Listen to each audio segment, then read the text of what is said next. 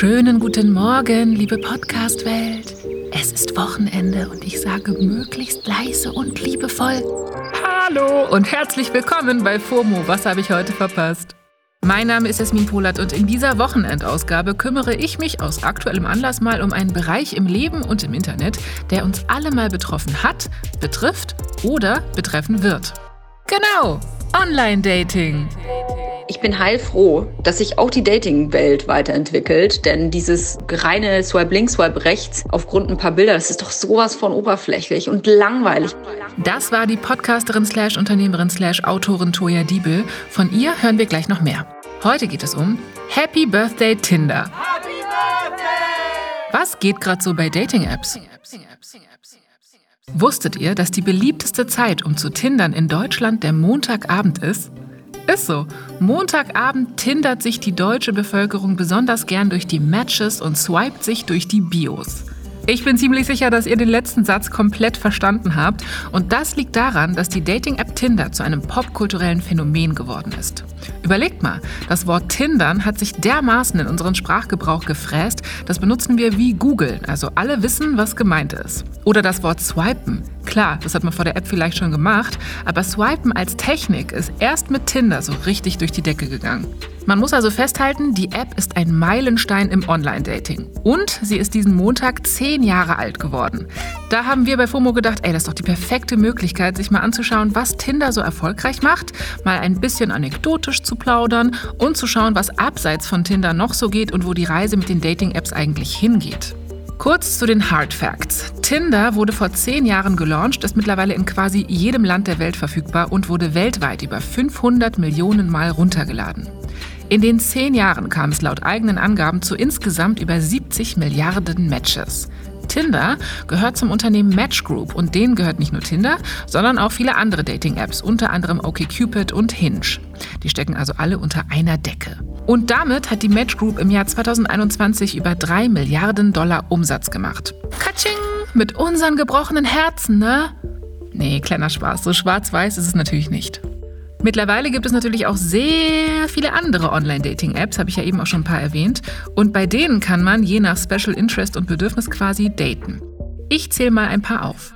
Bumble, da müssen Frauen die erste Nachricht schicken. Nui, das ist eine Dating-App für Astroliebhaberinnen. Für die LGBTQIA-Plus-Community gibt es unter anderem Her oder Grinder und bei Hey Baby treffen sich Leute mit Kindern oder Kinderwunsch und so weiter und so fort. Fort, fort, fort. Also, die Varianz ist da. Für jeden Topf gibt es mehrere Deckel, wenn man ein Deckeltopf sein will. Wie navigiert man sich da also durch? Worauf müssen wir achten? Welche Red oder Green Flags gibt es?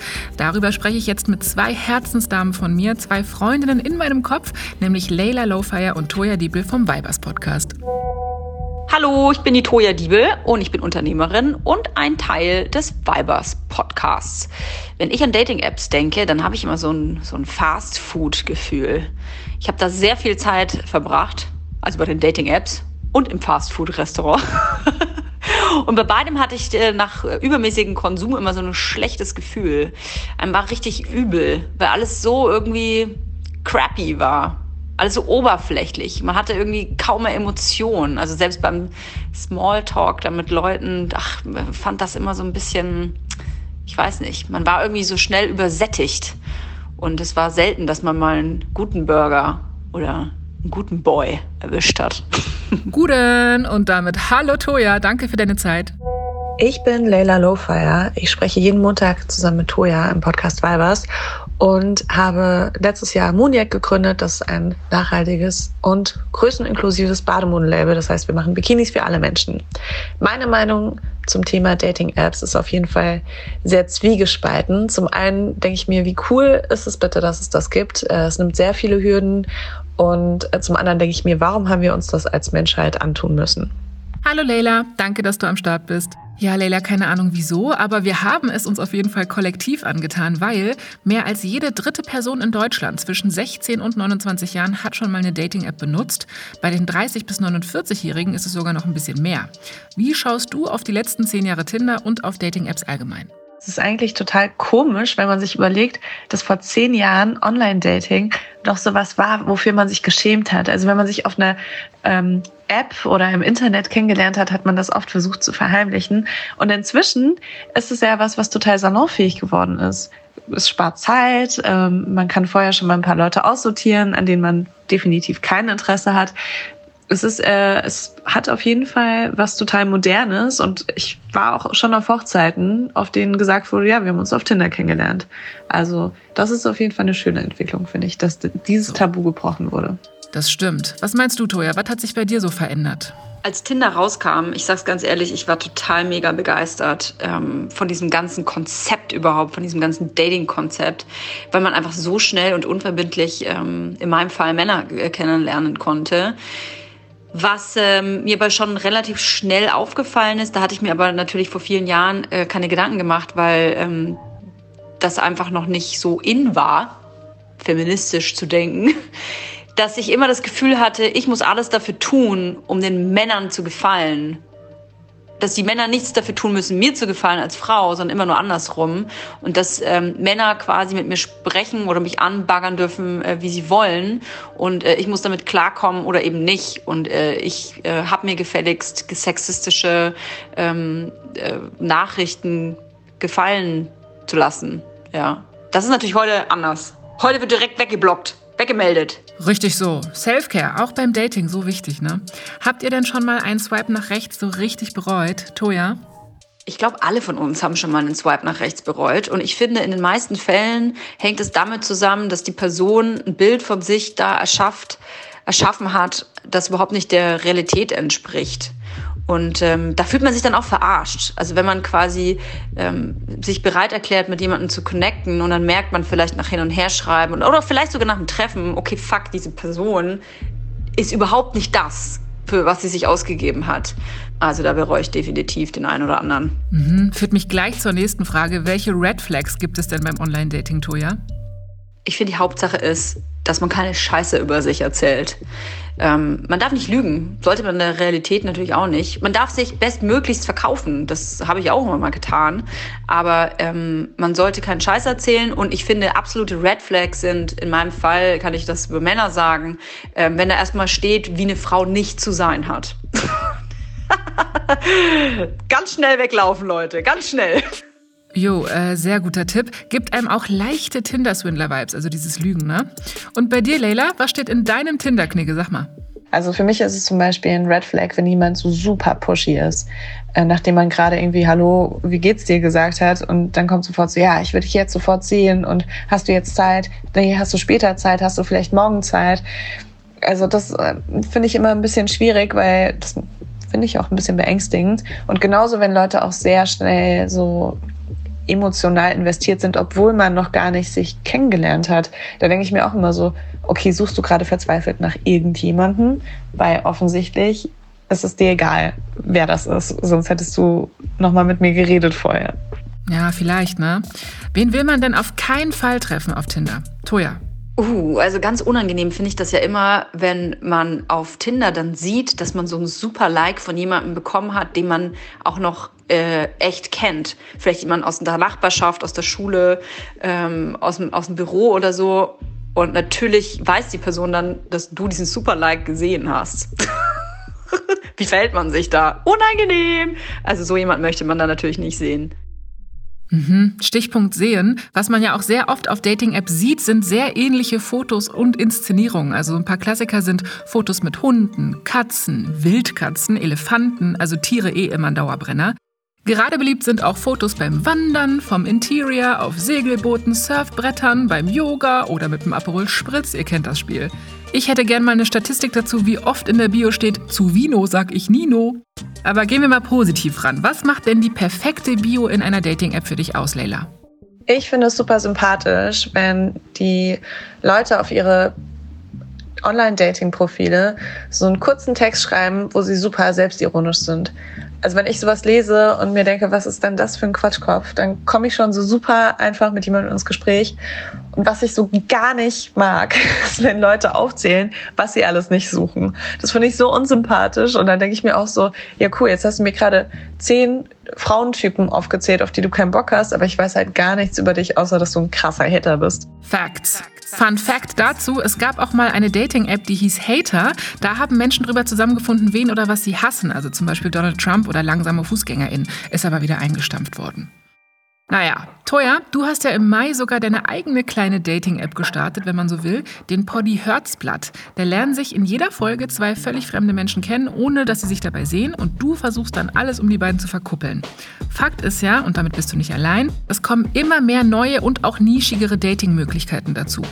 Gibt es denn deiner Meinung nach Dating-Apps, die besser sind als andere oder sind alle gleich gut bzw. schlecht? Ich bin heilfroh, dass sich auch die Dating-Welt weiterentwickelt, denn dieses reine Swipe links, Swipe rechts aufgrund ein paar Bilder, das ist doch sowas von oberflächlich und langweilig. Wie soll man denn da jemanden wirklich ernsthaft kennenlernen? Es gibt ähm, ganz tolle neue Dating-Apps, wie zum Beispiel Unlike Any.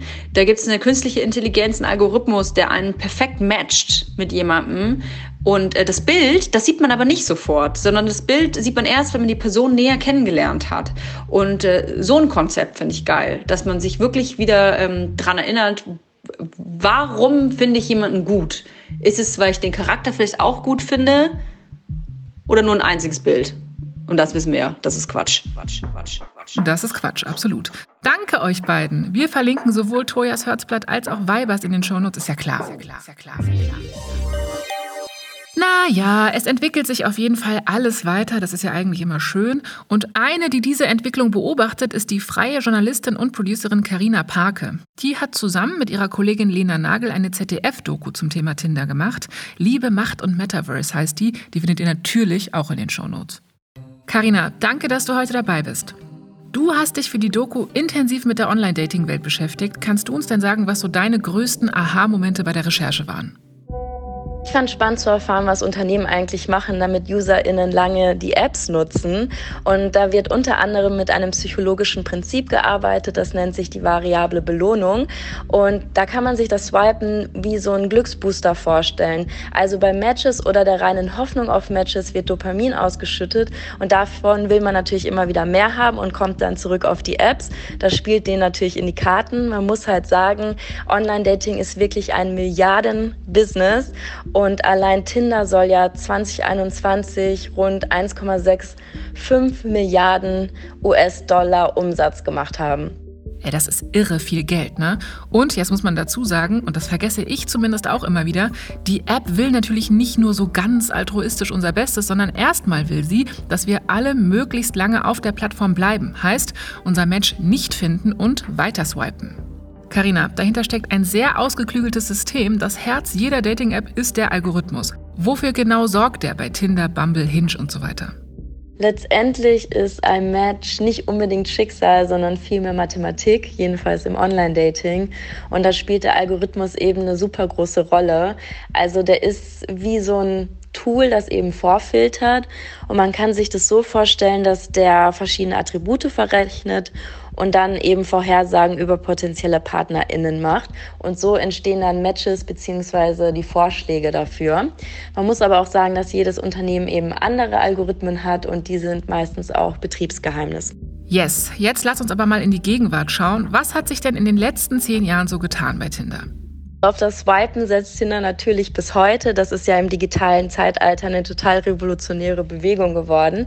Was aber dazugekommen ist, sind einige Features und das Bezahlmodell, das auch immer facettenreicher wird. Und eine sehr wichtige Veränderung war die Abschaffung des Elo-Scores. Das ist ein Algorithmus, der auf Attraktivität basiert.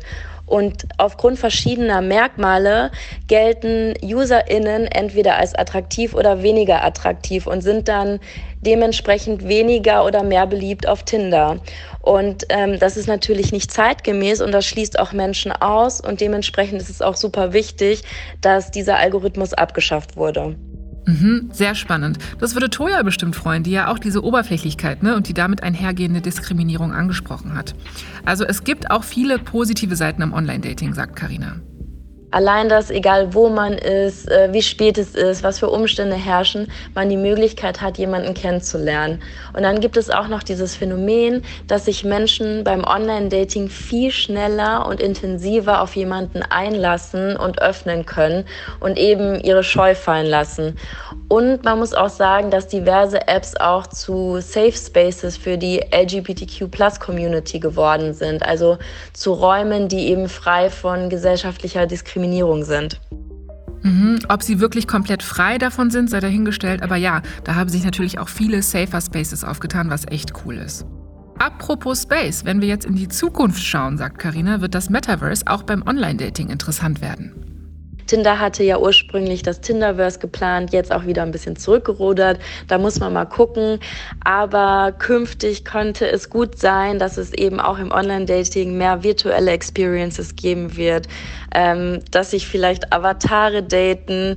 Ähm, könnte ein bisschen creepy sein, könnte vielleicht auch manche Leute interessieren. Aber ja, inwiefern das Metaverse da ausgebaut wird, ist sicherlich interessant zu verfolgen. Yes, oh Gott, das klingt wirklich erstmal ein bisschen creepy, aber vielleicht ist es ja auch ganz lustig. Ich muss sagen, hätte mir jemand vor zehn Jahren Tinder erklärt, wäre ich wahrscheinlich total schock gewesen. Also hätte so ein bisschen dasselbe Gefühl gehabt. Online-Dating sollte man meiner Meinung nach weder per se abschreiben noch mit einer rosaroten Brille da reinspringen. Es hat halt seine guten und schlechten Seiten und eine negative ist sicherlich dieser Choice Overload, also die absolute Überforderung bei so vielen Menschen. Da nimmt das Ganze ja fast schon so einen Online-Shopping-Charakter an und man vergisst, dass hinter diesen Bildern halt wirklich ein Mensch mit Gefühlen sitzt. Aber auf der anderen Seite ist es auch eine Chance, eine diversere Gesellschaft Gesellschaft zu werden tatsächlich, weil wir eben den Radius vergrößern, weil wir außerhalb der eigenen Bubble daten und Menschen kennenlernen, auf die wir vielleicht ohne Online-Dating nie gekommen wären. Und das ist ja eigentlich was ziemlich Schönes. So, und ein besseres Schlusswort hätte ich mir nicht denken können. Danke, Karina. Danke an euch auch fürs Zuhören und fühlt euch alle von mir bitte gesuperliked und nach rechts geswiped. Das war's für heute mit FOMO. Nächste Woche geht's hier weiter auf Spotify, dann mit meinem Kollegen Don Pablo Mulemba. Ich würde mich sehr freuen, wenn ihr mal eure besten oder meinetwegen auch schlimmsten Tinder-Stories schreiben würdet.